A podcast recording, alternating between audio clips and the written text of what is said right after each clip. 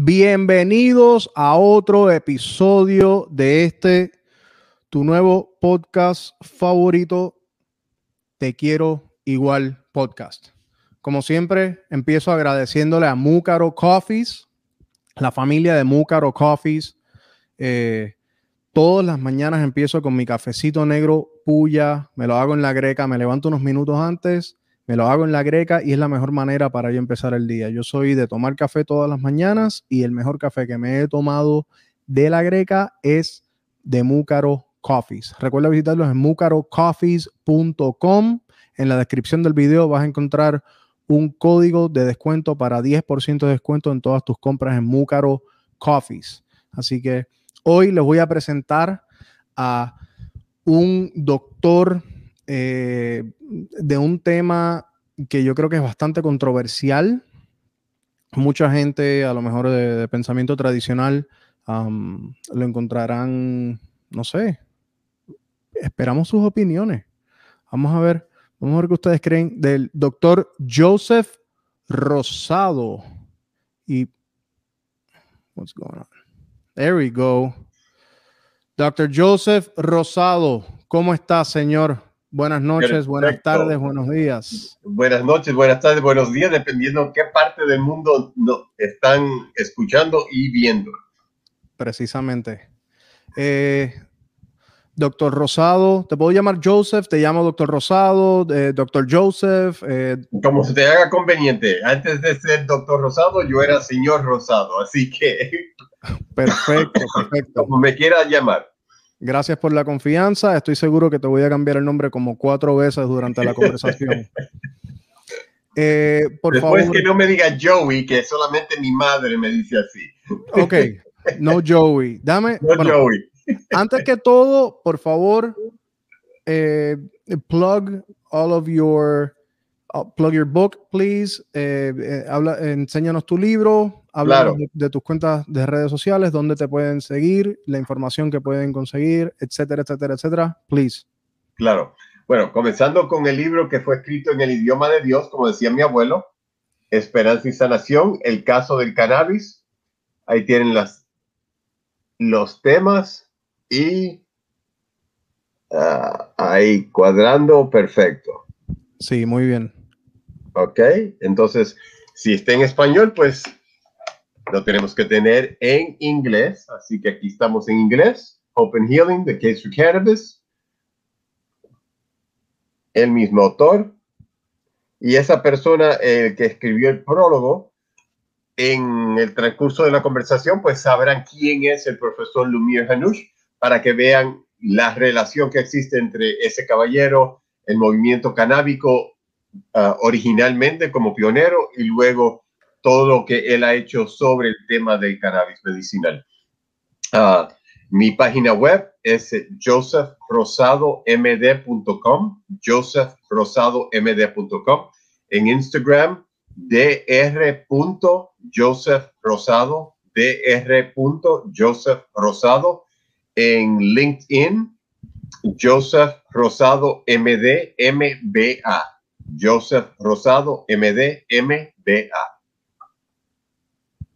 Y en Facebook, uh, Joseph Joe Rosado. Um, y el nombre de la clínica es Med Surge Health Institute, que se encuentra acá en el área de Orlando. Excelente, porque estoy seguro que después de esta conversación mucha gente va a querer ser eh, tu paciente. Sería un placer. estoy seguro que sí. Eh, a ver, Let's try to get from the beginning. Entiendo que tienes varios títulos profesionales, no solamente eres MD, eh, fuiste paramédico, right? Y asistente paramédico, ¿es that, is that a thing?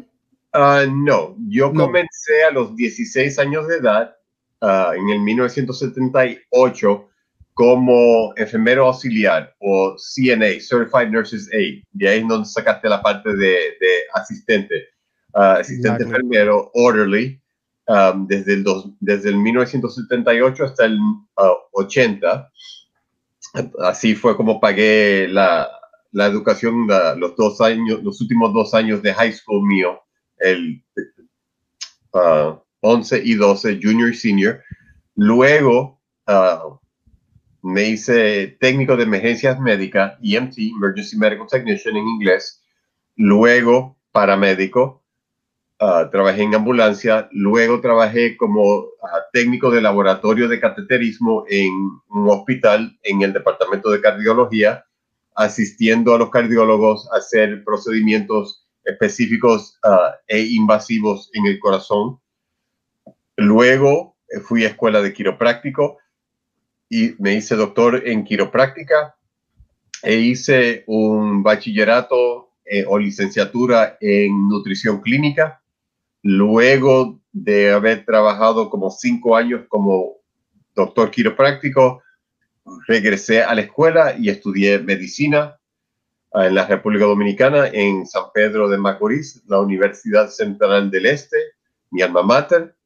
Luego ah, salí de, la UCE en San Pedro, trabajé como uh, asunto de investigación, trabajé en, Costa Rica como, como médico del ICODEL, el Instituto Costarricense de Deporte y Recreación trabajé en la clínica bíblica ah, junto con mi alma mater quiropráctica, Life University, ah, que íbamos a instalar un programa de intercambio de estudiantes quiroprácticos con estudiantes de medicina y hacer rotaciones juntos los, estudiantes de quiropráctica con los estudiantes médicos. Entonces, pues yo era el director de ese programa. Luego regresé a Puerto Rico e hice una maestría en manejo de empresas de salud.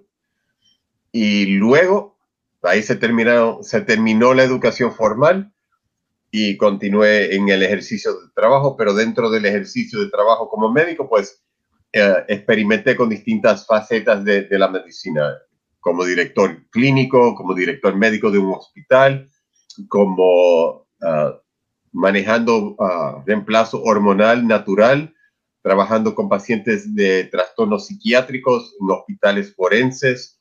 Y por último, me entré, eh, entré en el campo del cannabis a partir del 2014, cuando el señor John Morgan, el abogado, comenzó a anunciarse en la televisión, en la radio, en la prensa, diciendo y abogando por la descriminalización del uso de cannabis para propósitos médicos. Entonces, pues, como resultado de eso, pues yo le envié un correo electrónico, le dije, soy médico, apoyo el uso de cannabis medicinal para pacientes que lo necesitan, ¿cómo me puedo involucrar en la campaña?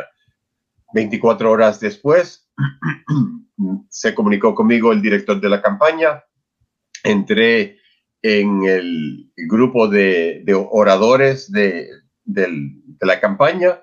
Desgraciada y desafortunadamente, en noviembre del 2014 no pasó la ley y tuvimos que esperar dos años después, hasta el 2016, cuando fue que nos conocimos en Univisión, que me habían invitado para participar en elección 2016, um, que usted fue quien me recibió en, en la estación y ahí eh, hicimos la amistad y hemos seguido amigos por las redes sociales, nos hemos seguido el progreso suyo, el progreso mío, etcétera. Y como resultado de el, haber pasado la ley, fui el primer médico en la Florida Central que recomendó cannabis a una paciente de 35 años de edad con un ah, cáncer cerebral y fui el primero en noviembre del 2016 en el estado de la Florida es recomendar cannabis a un paciente pediátrico, un niño de 15 años de edad, que tenía un cáncer de cabeza y cuello bastante agresivo, que le había, ah, el, tumor había sido tan fuerte que le había ah, comido la, la mandíbula maxilar superior, la órbita, el ojo, le había penetrado el cráneo, había entrado el cerebro. Entonces, pues, Ah, comenzamos en noviembre del 2016 y claro, el niño falleció en febrero del 2017. No obstante, los últimos meses de vida que tuvo ese niño y la calidad de vida que tuvo ese niño fue mejor que los dos años previo que sufrió con la enfermedad. Entonces, como resultado de eso, pues salí en la televisión en la Florida Central, bueno, en el estado completo, porque eso fue noticia en el estado completo de un niño haber recibido marihuana. Entonces, pues pacientes en el sur de la Florida uh, se levantaban a las 4 o las 5 de la mañana para coger carretera, para llegar a mi consultorio en el área de Orlando, para que yo viera y consultara a los niños, porque hasta el sol de hoy no hay muchos médicos que manejan o se sienten cómodos manejando pacientes pediátricos con el cannabis. Wow, ok, déjame, déjame unpack un poco de lo que has dicho porque ya ahí me causaste dos preguntas. Eh, Solo dos. Creo que, bueno, derribaste un mito y me contestaste ya una pregunta que, tenía. ¿Cómo llegaste a, trabajar con el cannabis? el mito es definitivamente esto de que el cannabis o la marihuana te afecta la memoria. Falso, comprobado falso, porque te acuerdas de cómo nos conocimos en Univision hace cinco años atrás. So, o sea, a mí me voló la cabeza. Eh, me impresionaste con eso. Ya, moving on. Eh, este caso de, del niño, yo honestamente no tenía idea. I mean, eh, ok, ¿cómo fue, cómo fue el tratamiento del niño en esos últimos eh, tres o cuatro meses de su vida que tú estuviste atendiéndolo? ¿Qué, es lo que le estabas eh, recomendando o recetando? ¿Cómo lo estaba ingiriendo? ¿Cuáles fueron los beneficios que el niño recibió? Claro, bueno, entramos bajo una ley que existía en el estado de la Florida, que era ah, el, Senate Bill 1030. Fue la primera ley que apareció en los libros del estado de la Florida en junio del 2014, que solo permitía el cannabis para cuatro diagnósticos. Actualmente se permite para 10 y tocaremos esos 10 en breve.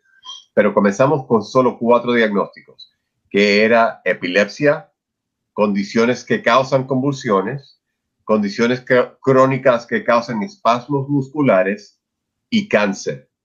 Entonces, como ambos de los pacientes tenían cáncer, pues encajaban dentro de la ley.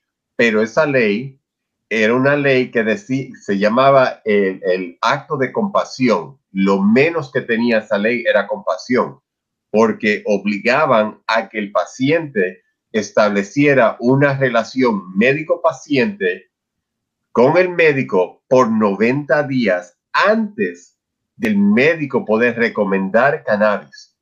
Tenía que esperar tres meses para recibir su medicamento.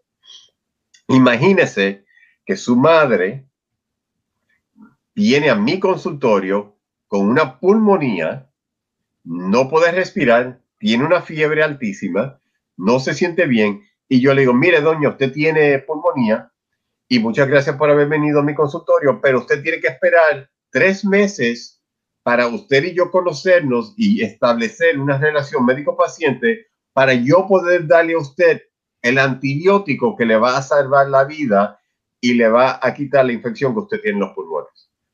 ¿Qué va a pasar con ella en los próximos tres meses? Yo, obviamente, yo no soy médico, yo no sé, yo voy a asumir que se muere en ese tiempo. Es eh, existe una gran probabilidad que se va a morir. yo perdí la cuenta de los pacientes que se murieron esperando esos famosos 90 días. Pero esa fue la ley de compasión. Avanzamos a junio del 2016 y ahí agregaron lo que se llamaba el Right to Try Act, el acto que le daba el permiso a los individuos a tratar. Esto, esta ley existe en todos los Estados Unidos y dice que si usted ha utilizado todo tratamiento, todo medicamento y nada le ha funcionado, usted tiene el derecho de utilizar algo, un medicamento que no es aprobado para su problema, para su enfermedad. y ahí encajó el cannabis, el cannabis o la, la marihuana. Previo a eso, solamente se permitía recomendar productos que eran alto en CBD, bajo en THC. Lo que actualmente muchas personas pueden comprar en las gasolineras, en los pulgueros, en los flea markets, en CVS, Walgreens, todo el mundo está vendiendo CBD. No, les recomiendo que lo compren en la gasolinera ni el pulguero. ¿ok? Ustedes no compran su sushi ni su congrí en un 7-Eleven, no deben comprar el CBD en una gasolinera tampoco. Así que vamos a ser francos. Completamente de acuerdo. Ok, hanging on to that, eh, el, el, el, aceite que se ve en el supermercado que dice hemp oil, ¿eso es CBD? Es aceite de cáñamo. El, el cáñamo es, es, un, como un, es un primo por decirlo así, primo, primo hermano del cannabis, que es la, el cannabis, porque vamos a regresar a la botánica. La madre, la planta madre o la mata se llama Cannabis sativa L. De Cannabis sativa L sale lo que es el cáñamo y lo que es el cannabis. El cáñamo predominantemente tiene es alto en CBD, bajo en THC. El CBD, ah, ambos son medicinales, pero el CBD no causa la nota, no te pone high, no te da, no te pone drogado, como dicen la gente en la calle, mientras que el THC tiene un efecto eufórico. Entonces, la palabra correcta es euforia. Muchas personas quieren decir que no es psicoactivo. Eso es mentira, porque el café que usted acaba de mencionar al principio del programa, el café es psicoactivo porque existen receptores en el cerebro. Entonces, eh, tiene un efecto psicoactivo, tal como el, chocolate, la, la, cocoa, tienen efectos psicoactivos. Entonces, CBD, THC, ambos tienen efectos psicoactivos. Lo que no tienen es que uno es eufórico, causa euforia y el otro no. CBD no causa euforia, THC sí. Entonces, ah, de ahí es la diferencia. Entonces, también el cáñamo sirve para ah, textiles, para productos que pueden ser reemplazados. El plástico se puede reemplazar, el cemento se puede reemplazar, el algodón se puede reemplazar. El papel se puede reemplazar utilizando el cáñamo. Después que se extrae el aceite del cáñamo para propósitos medicinales, lo que sobra, el, restante, se puede utilizar para reemplazar muchos de los productos que se utilizan que son adversos y negativos para el medio ambiente. El plástico, lo que tiene que suceder es matar, cortar árboles para poder hacer papel, etcétera. Esto es más costo efectivo y es más pro medio ambiente. Entonces, Perdóname. Y la pregunta obvia es, ¿y por qué no lo estamos haciendo así? Porque desde los 30, en el 1937, que toco ese tema en el libro, en el, a partir de, fines de los, del 30, agregaron un impuesto a las personas que estaban involucradas en el movimiento del cannabis y el cáñamo. Los padres de esta nación tenían granjas de cannabis, tenían cáñamo, lo crecían, utilizaban el cáñamo para pagar impuestos, apoyaban a las personas que crecieran y que y cosecharan cáñamo para hacer ropa. Los uniformes de los soldados, los maones, los Levi jeans eran hechos de cáñamo. Tengo la bandera norteamericana, la primera bandera norteamericana eh, era de cáñamo y la declaración de independencia firmada en el 1776, el papel era de cáñamo. Entonces, o sea, esto, esto, era una nación basada y una economía basada en cáñamo. Cáñamo en inglés es hemp, ¿correcto? Exacto. Y hasta y desde el 1850 hasta el 1950, la, el cannabis, la marihuana propiamente dicha de la planta de cannabis, estaba en la farmacopea, era, era medicina, se utilizaba como, como fármaco y se utilizaba en, como receta para manejar náusea, vómitos, uh, pérdida de apetito, uh, tos, dolor, analgésico. Y se escribía, pero a partir del fines de los 30, un caballero del nombre de Harry Eislinger, que fue el primer czar de, de las drogas en los Estados Unidos, impuso un impuesto sobre el uso del cáñamo y el cannabis. Entonces, pues ahí poco a poco se fue um, disminuyendo el uso del cáñamo y del cannabis. En los 70, en el 1970, el presidente Richard Nixon pasó la ley de, de control de sustancias donde nombraron el cannabis y lo equivalieron a la heroína, que es altamente adictiva y no tiene ningún beneficio médico, pero es una hipocresía y una mentira porque actualmente en los Estados Unidos de América, no los Estados Unidos de México, pero en los Estados Unidos de América existe una patente federal para el uso de la marihuana, del cannabis, donde se habla de utilizarlo para enfermedades neurodegenerativas, que son condiciones que actualmente yo lo utilizo en el estado de la Florida. Personas que tienen esclerosis múltiple, personas que sufren de convulsiones, epilepsia, personas que tienen el mal de Alzheimer's, personas que tienen el mal de Parkinson's, personas que tienen el mal de Alzheimer's ese el medicamento ayuda porque tiene un factor neuroregenerativo y es neuroprotector, protege el sistema nervioso y permite que eh, ciertas enfermedades no progresen y se reverse, haya una, una reversión de la enfermedad. Okay, first of all, Henry, Einsingler, I hope I don't even get your name wrong. You were an asshole for that. eh, I have to say it. Lo tengo que poner en récord. Eh, creo que fueron 80 años que mencionaste de 1850 a 1930, que, que, o 1950, 100 años, donde el uso del cannabis y la marihuana estaba en la farmacopia, farmacopia, lo sé decir en inglés, no en español, um, de esta nación era, era un medicamento usado regularmente para muchas condiciones en esta nación. en esta nación se utilizó por 100 años consecutivos, como una medicina normal. Tengo entendido que... Bueno, que sepamos que estaba dentro de, la farmacopía. No sabemos previo al 1850 que se utilizaba, porque acuérdense, eh, se utilizaba al sur de la frontera. Se ha estado usando la planta, la mata en Sudamérica, Centroamérica, por años. Los indígenas lo han utilizado, los indígenas norteamericanos, los indígenas de Centroamérica, de Sudamérica, también han utilizado la planta. Es una planta. Y tengo entendido que en Asia la, llevan usando ya miles de años. hay récord de eso.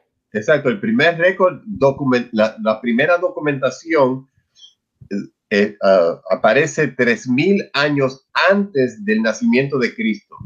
Es donde se encuentran los primeros escritos del uso de cannabis. Y en, en las pirámides donde enterraban a los, a los, uh, los pharaohs. Uh, Faraones. exacto. Ellos los enterraban y le hacían un ungüento, le hacían un, un, un tipo de, de rub, algo que le, pasaban sobre el cuerpo y parte de eso tenía el cáñamo. Se habla y se dice que en la Biblia, ah, cuando eh, hacían las sanaciones y, la, y, las cremas y las cosas para curar y sanar que el mismo Cristo utilizó, incluía el cannabis. That makes sense.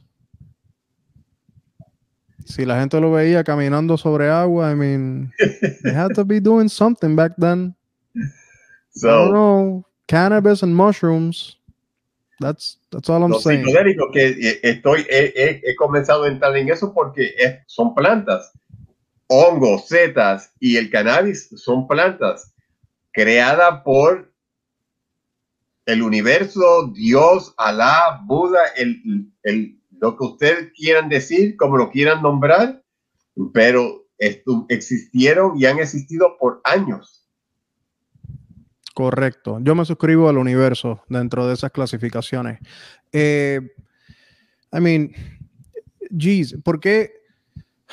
Es que vuelvo y caigo en lo mismo. Es la frustración que causó eh, el gobierno, Henry Eisenhower y después en los 70 Nixon con, y después en los 80, la propaganda y los 80 la esposa de Ronald Reagan Just Say No y, y, y, el combate contra el uso de drogas y los comerciales este es tu cerebro este es tu cerebro en drogas que, que ah. tomaban el huevo y lo echaban en un sartén que estaba lleno de aceite para promover temor y miedo y, y, la idea y el mito y la mentira que si comenzaban a usar cannabis o marihuana, pues entonces iban a terminar en la culeta, inyectándose, las mujeres iban a estar vendiéndose en la calle para recibir o utilizar sus drogas, su, lo cual la persona que usa cannabis, lo menos que está haciendo es buscando problemas y buscando bulla en la calle.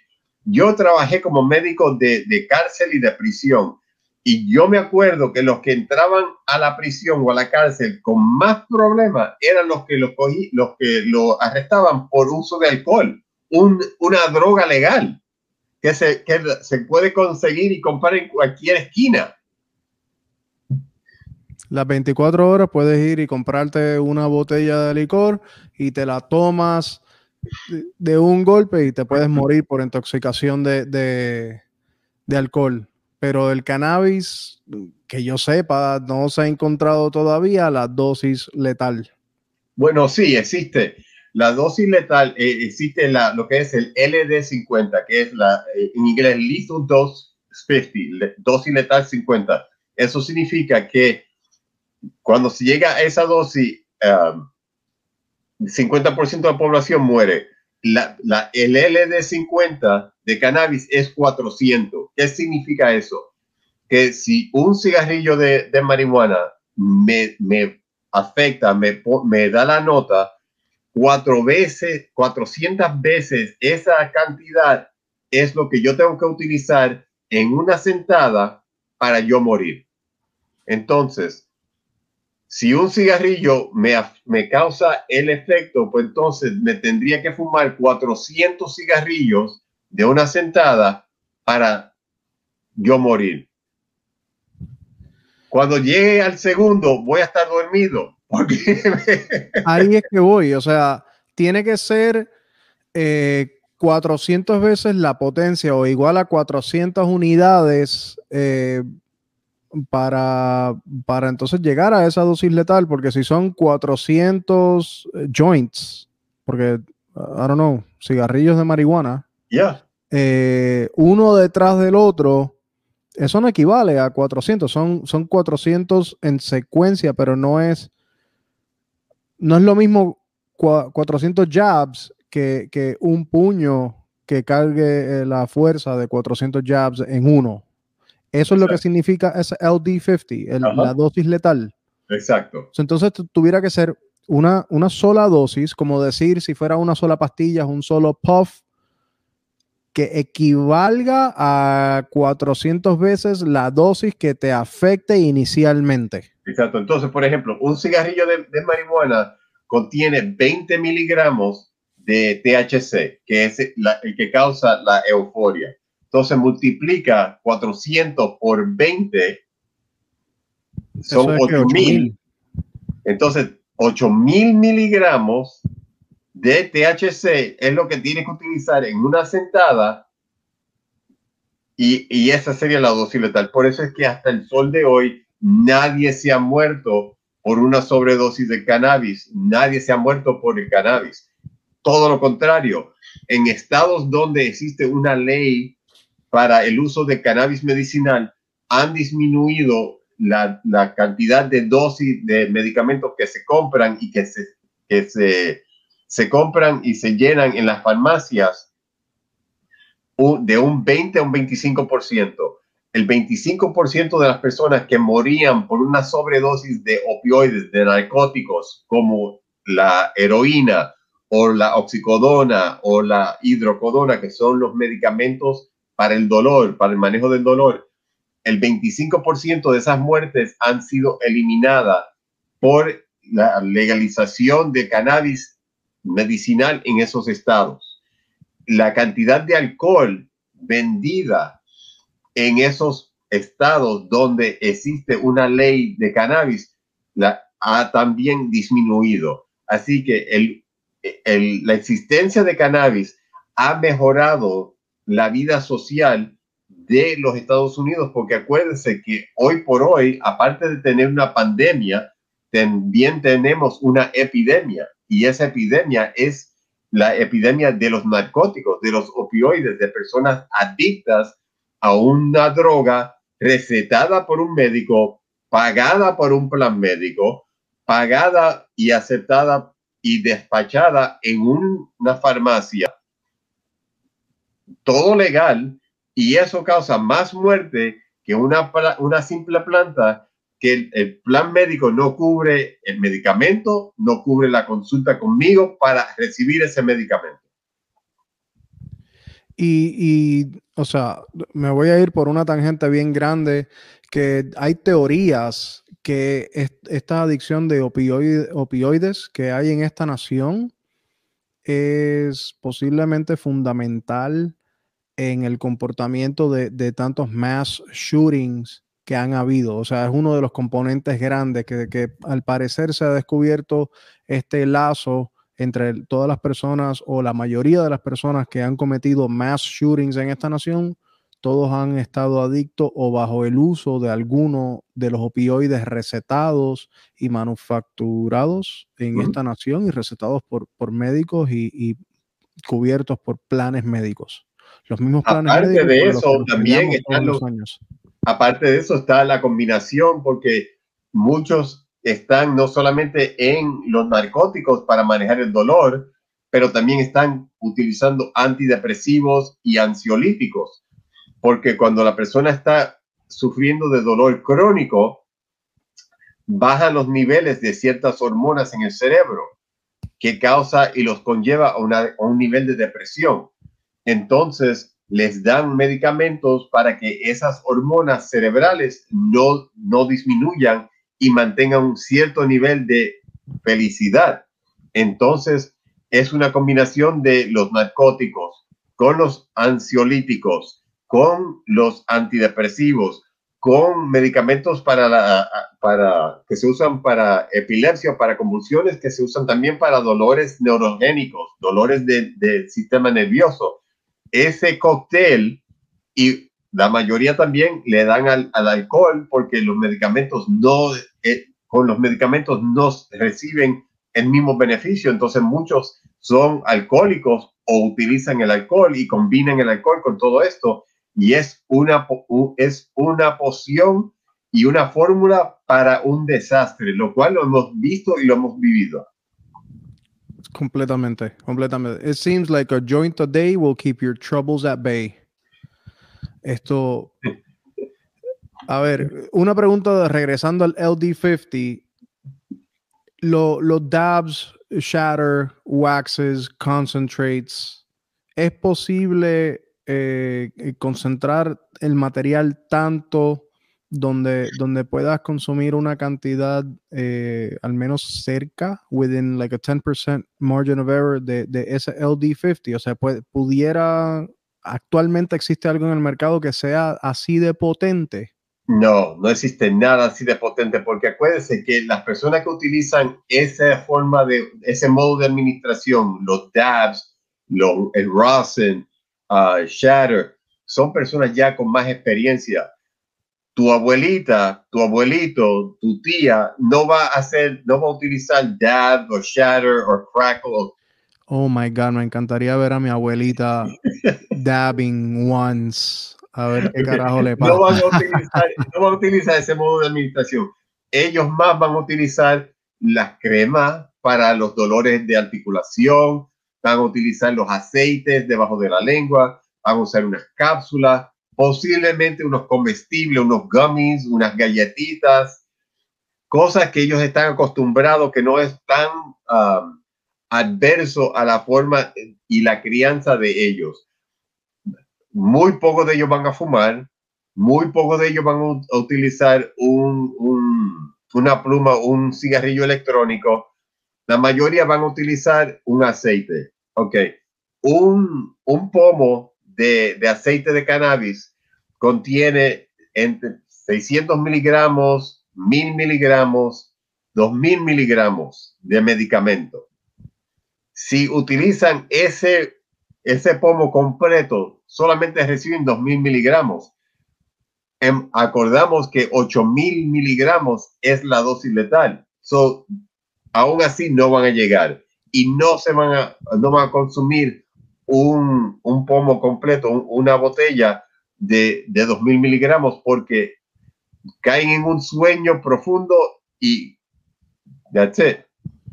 Así que la receta sería cuatro botellas de, de, de 2000 miligramos, tomándotelas como si fueran shots de tequila en un bar on a ladies' night. Exacto. Challenge accepted. No, I'm kidding. no, no, no, no.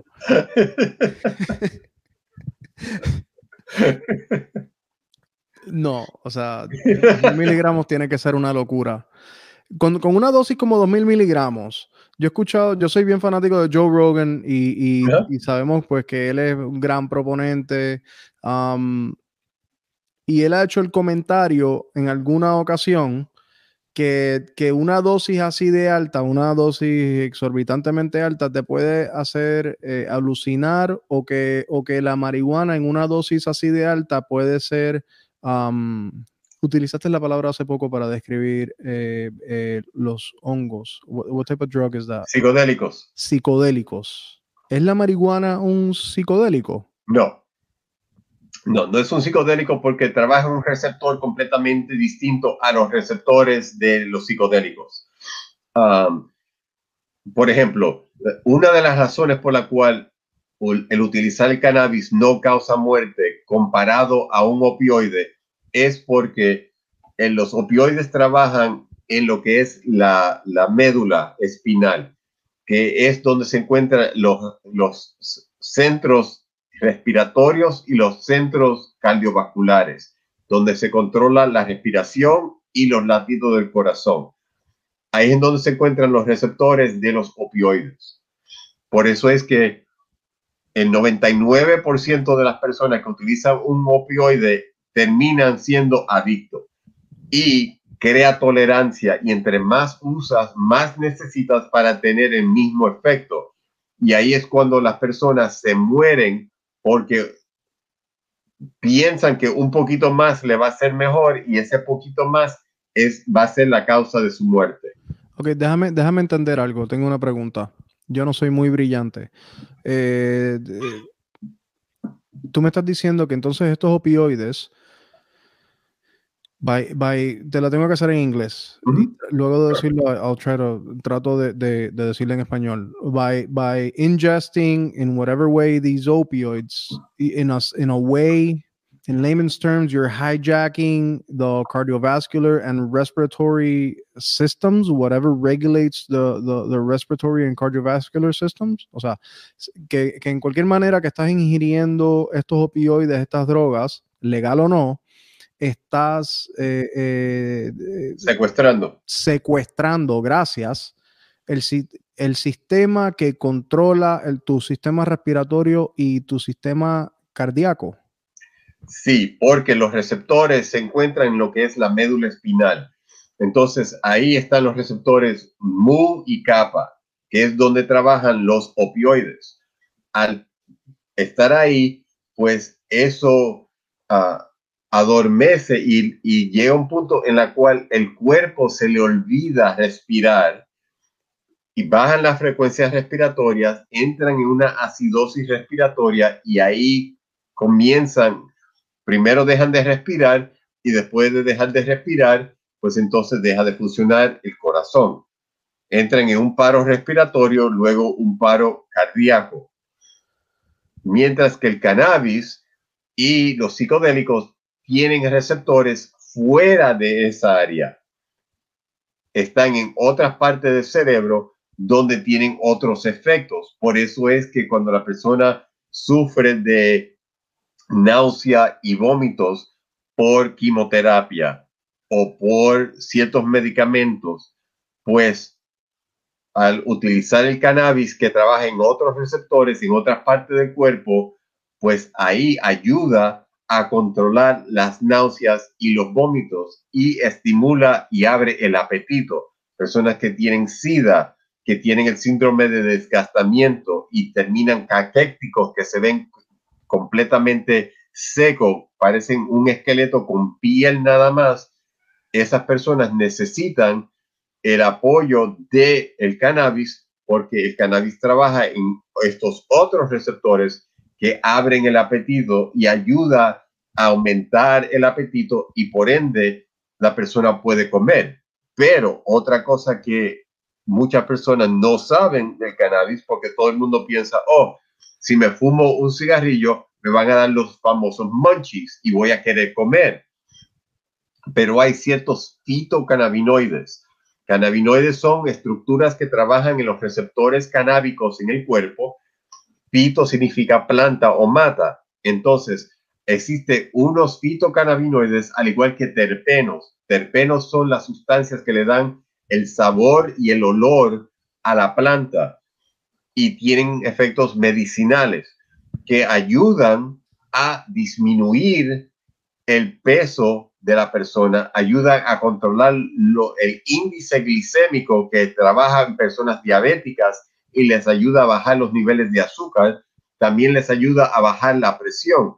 Entonces yo he tenido muchos pacientes diabéticos, pacientes obesos mórbidos, pacientes con ah, hipertensión, con la presión alta, que usan el cannabis y poco a poco han, podido disminuir y o eliminar muchos de esos medicamentos que se utilizan para estas otras enfermedades orgánicas. Ok, voy entonces a hacer la pregunta que yo creo que a este punto es más fácil contestar. ¿Para qué no es bueno la marihuana o el cannabis? ¿Qué, problema no te arregla, no resuelve? ¿Qué enfermedad no revierte? ¿Dónde es inefectiva? Bueno, como todo, no es una panacea. No, no todo medicamento funciona en todo el mundo todo el tiempo. Entonces, acuérdate que la medicina es un arte, una ciencia y una filosofía. Entonces, la ciencia, existen los, los estudios, eh, el libro mío tiene muchas, ah, todas las referencias están en el libro donde pueden seguir buscando más información, así que sí existe literatura, sí existen estudios. Esa es la ciencia. El arte es que el paciente entre al consultorio y yo he dicho esto miles de veces, prefiero utilizar un medicamento para 10 condiciones que 10 medicamentos para una sola condición. Comenzamos con una dosis baja, que es el mantra de nosotros, start low, go slow. Comenzamos con una dosis baja y vamos poco a poco, progresivamente aumentando hasta llegar a la dosis clave para manejar y controlar el, la patología, la sintomatología, lo que estamos tratando. Comenzamos así, para que la persona no entre muy agresivamente en el medicamento si una persona que no tiene experiencia, como tu abuelita. Tu abuelita viene, seguro tiene que tener achaques de viejo, como decimos, dolores articulares, posiblemente no duerma bien, tiene muchas preocupaciones, no está pensando. Tú parece que ya la estás atendiendo, tú, tú parece que ya la conoces tengo muchos abuelitos como pacientes. Entonces, pues comienzan, comenzamos con un, aceitito bien, bien mild, bien leve, y comenzamos poco a poco una cremita para las manos, para las rodillas, para los codos, para las muñecas, y ahí progresivamente vamos aumentando hasta que duermen corrido, se sienten más placenteros, se ríen, comparten. Es un, es un cambio de estilo de vida. I gotta get her started on edibles immediately. Si es así. Oh, yeah. Edibles are Ella- great. Ella toma, she takes uh, CBD oil, sublingual. Tú sabes, se, se, se toma cuando se acuerda. eh, se, se toma unas gotas de CBD bajo la lengua. Y ella reporta sentirse mejor, que le gusta. She likes it. Yo le compré el primer frasco y ella siguió comprándolo y ella es la que siguió ordenándolo. Um, Yeah. Así que No, son sí. excelentes. Los productos son excelentes. ah, Siempre y cuando son productos de casas ah, reconocidas, respetuosas, no charlatanes que dicen que tienen cannabis o- y lo que tienen es aceite de oliva y ya. De eso tienen que haber tantos en el mercado. Qué tristeza. Eh, ok, eh, I'm gonna turn this around a little bit on you y te voy a hacer entonces una, te quiero hacer unas preguntas personales. Yo vi, yo vi en YouTube, eh, tienes bastante, bastante contenido, mucha información en YouTube. Vi que, que, coño, se me fue ahora, creo que fue en noviembre, febrero del año pasado o noviembre del año pasado, del 2020, comenzaste a, no sé si la palabra adecuada es ingerir o consumir o a usar eh, CGN, CGN, CNG. I don't think I'm getting it right. CBG, CBG. Ajá. CBG. Yes. Te quería preguntar, ¿lo estás utilizando todavía? Eh, ¿Cuál es tu experiencia? Tú mencionaste hace un rato que estabas tomando entonces también algunos productos a base de- del cannabis propiamente. Háblanos de eso, por favor. Claro. Contrario a lo que le dijeron, lo que le dijo, lo que le dijeron a, a Tony Montana en la película Scarface, don't get high with your own supply. Yo soy, no, en, en cannabis es lo opuesto. You want to get high on your own supply. Tú quieres utilizar el medicamento porque es medicina, no es una droga. Entonces, para yo poder entender cómo funciona el medicamento, yo lo tengo que utilizar para mis, para mis síntomas. Yo sufro de insomnio. El cerebro, mío nunca deja de trabajar. Es constante. Y llega una hora que ya yo no, el cerebro mío no puede más y yo necesito descansar. Entonces, pues utilizo el cannabis para ayudarme a dormir.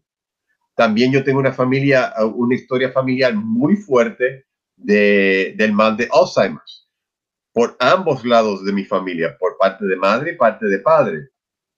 Por lo tanto, utilizo el cannabis y existe un producto hoy por hoy, una compañía que se llama um, um, IGC Pharma y Whole Leaf, uh, wholeleaf.com, pero el, nombre del medicamento es Hyalalex en inglés y Alolex en español, que es una combinación de um, turmeric con melatonina y cannabis.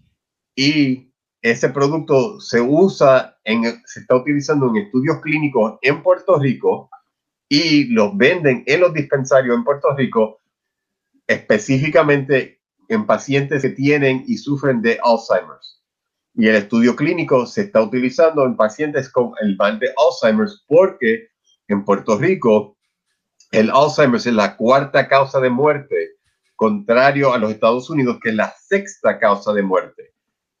Entonces, pues hay más, una incidencia mayor de personas con Alzheimer's en Puerto Rico. Mi ascendencia es puertorriqueña, entonces, pues, con esa historia familiar que tengo, utilizo un fitocannabinoide que es específico para manejar y controlar la inflamación que ocurre a nivel del cuerpo, pero en particular a nivel del cerebro. El CBG es cinco veces más potente que el CBD como antiinflamatorio. El THC, que es el que causa la euforia, es 20 veces más potente que la aspirina como antiinflamatorio y dos veces más potente que el corticosteroide como antiinflamatorio. Así que el THC también tiene un efecto antiinflamatorio. Entonces, utilizando todos estos fitocannabinoides que son específicos para la inflamación, trabajando juntos, trabajan en distintos receptores, pero tenemos lo que se llama el efecto de, de orquesta o de sinfónica, que es cada uno trabaja en un receptor distinto, haciendo el mismo efecto, pero en, de distintos modos. Entonces, yo utilizo el CBG para, con ese propósito. Pero en junio del año pasado, a mí me dio el COVID. A mí me dio la enfermedad. Y a mí me afectó fuertemente el sistema nervioso.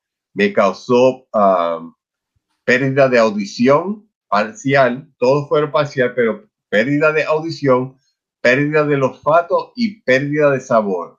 También me afectó la memoria. Uh, sufrí de, pérdida de memoria de corto plazo y un, neblina cerebral, que en inglés un mental fog, que yo tenía conversaciones con las personas y en plena conversación yo me cuestionaba de qué yo había acabado de decir o qué me habían dicho, porque no me acordaba. Y durante esa época donde me afectó el, el COVID, yo aumenté el uso del cannabis, en particular del CBD, del CBG, del THC, el CBN que ayuda con el sueño, más otros terpenos, los combiné de cierta forma junto con la vitamina D, el zinc, la vitamina C, la vitamina A, la vitamina E, que también son antioxidantes. El CBD es un antioxidante, el CBG es un antioxidante. Hice este cóctel de antioxidantes, antiinflamatorios y gracias a Dios, afuera ahora lo digo, todos los síntomas se, se eliminaron, todo se solucionó y estoy perfectamente bien. Como decimos en Puerto Rico, estás como coco. qué bueno. Qué no bueno, para, para, una persona de 58 años de edad que va a cumplir 59 ahora en junio. 59, tú pareces de, de 40. Sí, el, el, día de San Juan, el 24 de junio, cumplo 59. Mira para allá. El, 2021. Tú dijiste el 24 de junio. Ajá. Oye, cumplimos a cuatro días aparte, yo cumplo el 20. Sí, pero tú eres, tú eres bipolar, tú eres Géminis, yo soy cáncer. Ajá. Bueno, pero yo, ok, yo no creo mucho en esas cosas, pero yo estoy right on the border ahí entre, porque es el último día de Géminis y, y, y el siguiente día es cáncer, así que no soy tan bipolar, nada. Dame un poquito, recétame un poco de THC para que tú veas cómo me calmo. ¿Ve? Sube para Orlando y con mucho gusto, porque esa es la ley en la Florida porque habíamos hablado de la ley de, de, de, compasión, que lo menos que tenía era compasión, que tenía que esperar 90 días. Pues todo eso se eliminó tan pronto entró la nueva ley, pero no fue la ley original, no fue lo que nosotros votamos. El 71% de la población votó que sí, pero vinieron estos, estos malditos políticos y se pusieron una bata blanca y decidieron que eran médicos y tomaron decisiones y libertades completamente al revés. Entonces, pues inicialmente no permitieron el uso de la flor. No se permitía vender la flor, no se podía fumar, solamente existían los aceites, no habían comestibles, no había, solamente teníamos, exacto, guíndate, porque así mismo. sea, estos cabros. Me estoy poniendo Cambiaron la ley. Entonces, el 23 de junio, el día antes de mi cumpleaños del 2017, el ex gobernador del estado de la Florida, Rick Scott, firmó la ley del de Bill 8A, que ahí incluyen las siguientes 10 condiciones, los, los, siguientes diagnósticos, que es cáncer, igual, ese se mantuvo igual, epilepsia, convulsiones, eso se mantuvieron, glaucoma se agregó, uh, VIH, SIDA se agregaron, a la enfermedad de Crohn, el, mal de Crohn, también se agregó espasmos musculares crónicos relacionados a la esclerosis múltiple, ese se, quedó, igual, um, el trastorno del estrés postraumático, en inglés Post-Traumatic Stress Disorder, ese, ese lo agregaron, ese nuevo, la enfermedad de Lou Gehrig's o uh, anterior lateral sclerosis, que es um, un nombre larguísimo, pero es una enfermedad uh, deteriora, uh, um, que deteriora el sistema nervioso. Uh, de enfermedad de Parkinson, ese fue agregado. El dolor crónico relacionado a las condiciones que, que califican la persona. Y en el estado de la Florida también existe una ley. También se agregan los pacientes de enfermedad terminal, que significa alguien que está a punto de la muerte el Estado define uh, una enfermedad terminal uh, es si no se hace nada por esa persona se va a morir dentro de, se muere dentro de un año. Esa es la definición de una enfermedad terminal. Así que pacientes con enfermedades terminales uh, entran, pero el Estado de la Florida tiene una ley que también dice que se puede recomendar para una condición que sea crónica, debilitante y sea igual o peor en severidad que las que fueron nombradas. Por ejemplo, yo no mencioné el insomnio, yo sufro de insomnio, no mencioné ansiedad, no mencioné depresión. Esos, esas condiciones encajan dentro de la ley porque se parecen a lo que es el trastorno del estrés postraumático. ¿Qué tal el sleep apnea? Sleep apnea también, eso encajaría dentro de lo que es el, el, PTSD también. También, por ejemplo, eh, alguien que tiene colon irritable, uh, irritable bowel disease o irritable bowel syndrome, um, esos, esos encaja bajo Crohn's. Eso entra debajo de la enfermedad de Crohn's, que es una condición reconocida como que califica al paciente. Así que existen múltiples formas de agregar otras enfermedades que no están nombradas en el estado. Entonces, pues en marzo del 2019, cuando estaba el gobernador DeSantis, que recién había tomado el poder, él firmó la nueva ley permitiendo la venta y el uso de la flor. Pero, como siempre, los políticos dijeron, ok. Tienen que cagarla. Ajá. Oh, ¿Cómo la cago? A ver, a ver, ¿cómo la cago? Please. No más de 2.5 onzas se pueden vender en un periodo de 35 días ah, por persona. Así que yo puedo entrar al dispensario y por 35 días yo solo puedo comprar hasta 2 onzas y media de cannabis. No puedo comprar más de dos onzas y media en un periodo de 35 días. Cada 35 días se renova esa orden. Número uno. Si, es para uso, si es para uso recreacional, you can be pretty high off your ass con dos onzas y media cada, cada 35 días. Exacto. Pero entonces los comestibles no entraron hasta fines del año pasado, del fines del 2020. Así que la ley, nosotros votamos que sí en el 2000, noviembre del 2016. En junio del 2017 pasaron las 10 condiciones, pero no permitieron el uso de la flor, no permitieron el uso de los comestibles. En marzo del 2019 permitieron la venta y el uso de la flor, pero todavía no los comestibles fines del 2020 entraron los comestibles, los edibles, los gummies, los chocolates, las galletas. Ahora, el nuevo pedo que tienen los, los gobernantes del Estado es la cantidad de THC en el producto. Y quieren poner un límite de 10% de THC en todos los productos. ¿Quién se jode? Los pacientes, porque ahora el paciente tiene que comprar dos y tres veces la cantidad de medicamento para tener el mismo efecto que recibe con solamente una, una tercera parte del producto. Quieren pasar esa ley de 10%, un límite de 10% en todos los productos. Es que son hijos de puta, es la verdad. I'm sorry. I'm sorry, pero es que, es que, es que son hijos de puta.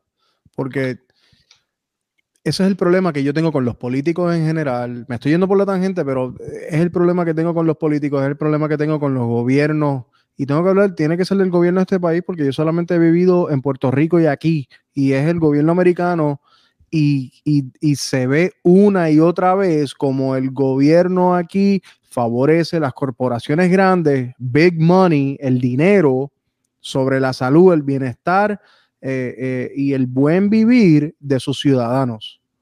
O sea, mm, la frustración es bien grande en, este sentido para mí, honestamente. Y gracias a Dios, mira, knock on wood, que, que yo no, yo no soy paciente todavía, yo no necesito, yo no dependo del uso de cannabis para mantener un estilo de vida, un estándar de vida normal. Pero si fuera así, yo estuviera jodido, honestamente. No, porque la, situación es esta. Y, y, esto, yo toco este tema muy fuerte y muy, ah, muy ampliamente en el libro. Nosotros tenemos un sistema en el cuerpo que produce cannabis. Nosotros producimos cannabis en nuestro cuerpo. Fue descubierto en el 1992. Es recién la ciencia. La estructura de THC se descubrió en mediados de los 60 yo apenas tenía dos años, dos, cuatro años, cuando se descubrió la estructura de, del THC. En los 80 se habló del sistema endocannabinoide. Endo significa dentro cannabinoide que trabaja en los receptores canábicos. En el 1992, el pionero Rafael Meshulam, un científico ah, judío en Israel, la Universidad de Jerusalén en Israel, descubrió el, el, primer endocannabinoide. Y el que escribió el prólogo de mi libro, el profesor Lumir Hanush, fue el que nombró el primer endocannabinoide. Le puso el nombre Anandamide. Viene de la palabra sánscrita que, que es Ananda, que significa en inglés bliss, felicidad. Es el endocannabinoide de felicidad. Es el más viejo y el que más eh, se encuentra en mayor proporción en el cuerpo. Luego, después de la anandamide, vino la 2AG y luego se descubrieron tres otros endocannabinoides, que en total existen cinco endocannabinoides.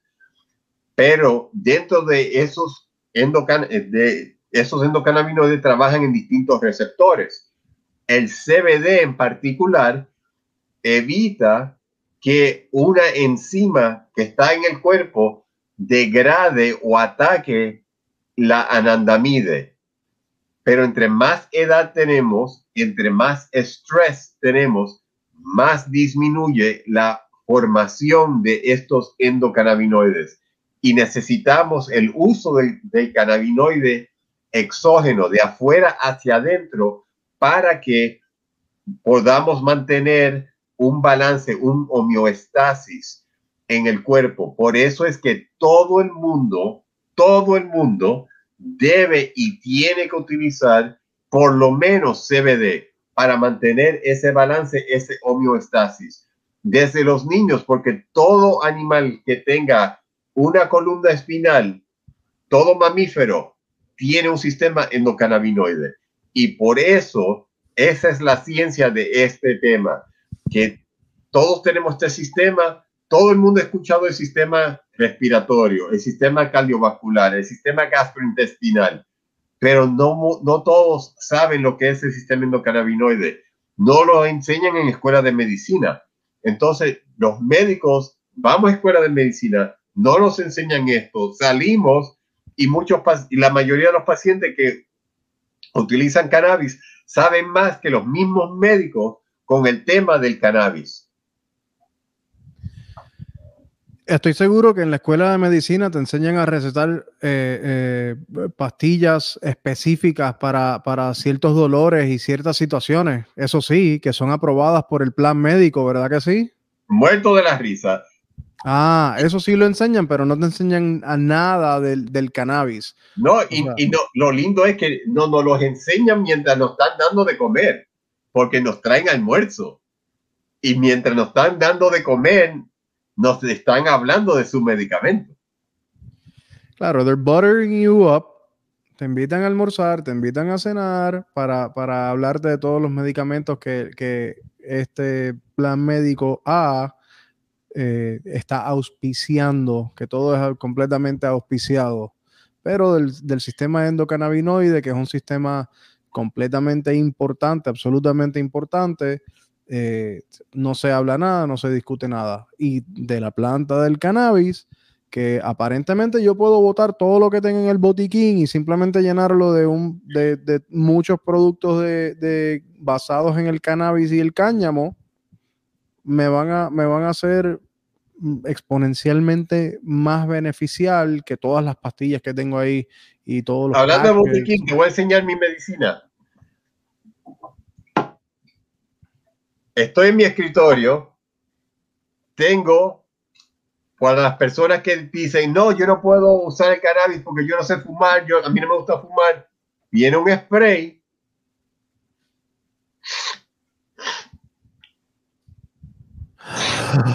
Doctor, you're getting high on camera.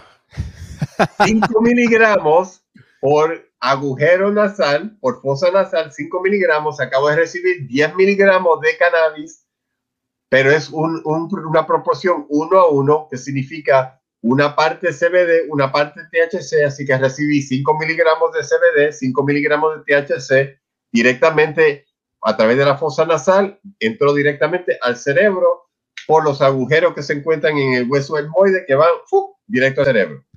Yo, yo uso otra medicina para las alergias, yo sufro mucho de alergias ¿El cannabis me puede ayudar con, las alergias? ¿Un spray ayuda muchísimo con las alergias porque ayuda a bajar la inflamación que ocurre a, nivel de las fosas nasales y es un antioxidante. También en este, en este potecito pequeño, aprieto, ah, aquí está. Es childproof. Si yo lo trato de abrir, no puedo. Tengo que apretar y ahí. Y ahí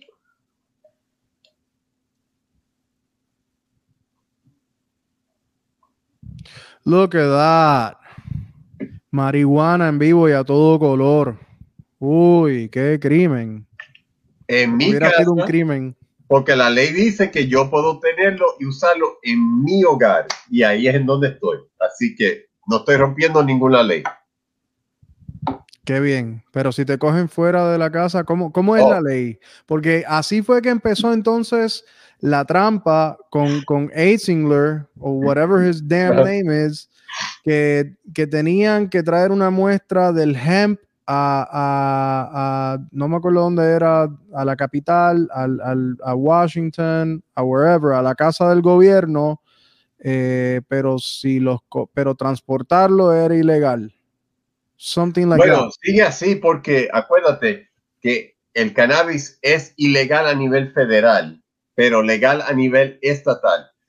Es bien parecido a lo que sucedió principios de los 2000 o mediados de los 2000, cuando eh, los matrimonios de mismo sexo eran ilegales a nivel federal.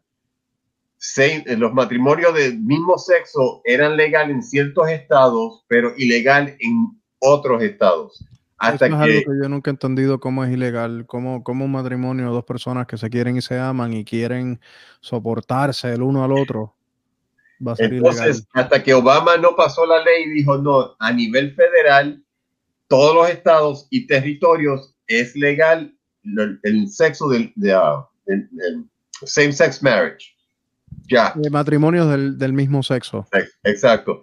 Entonces, así es el cannabis. El cannabis es legal en 33 estados para propósito medicinal y uh, eh, Washington, D.C., que no es un estado, Puerto Rico, que es territorio, y Guam, que es territorio.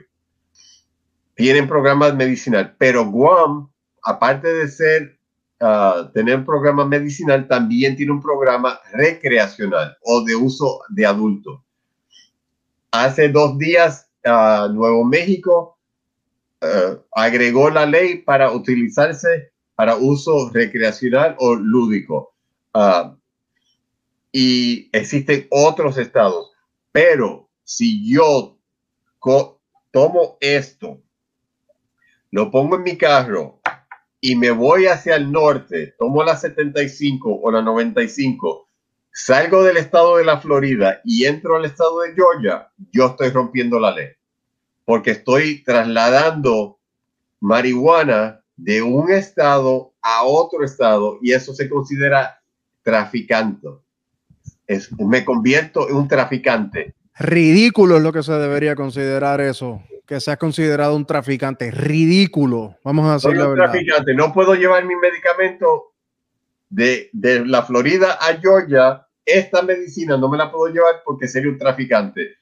Pero si tengo esto lleno de oxicodona, Percocet, o lo tengo lleno de, de Vicodin y la, la llené en una, en una farmacia aquí en la Florida y cruzo el estado, la, frontera de la Florida con Georgia o la Florida con Alabama, estoy 100% legal porque es un medicamento. No, está 100% legal porque los lobistas, de, los lobbyists de estas farmacéuticas gigantes han pagado y han sobornado a muchos políticos along the way para poder legalizar este tipo de, medicamento, este tipo de droga, vamos a ser honestos, y están sobornando a Raimundo y todo el mundo para que esto esté eh, eh, ubiquitous, para que esto sea universal y sea hasta cierto punto fácil adquirirlo. Porque yo sé que necesitas una, una un prescription, una receta médica y, hasta cierto punto es, controlado. No es como que puedes entrar a una farmacia y, comprarlo pero eh, la realidad es que los lobistas y las farmacéuticas están, eh, como dicen acá en inglés, eh, lining their pockets with money, le están llenando el bolsillo de dinero a mucha gente, a los doctores, a, dueños de farmacias, distribuidores, gobernantes locales y de la nación entera como senadores. O sea, everyone is getting their piece of the pie para que estos medicamentos estén tan libres y tengan el estatus legal que tienen, aún siendo múltiples veces, no sé cuántas veces más peligroso que el cannabis en cualquiera de sus formas.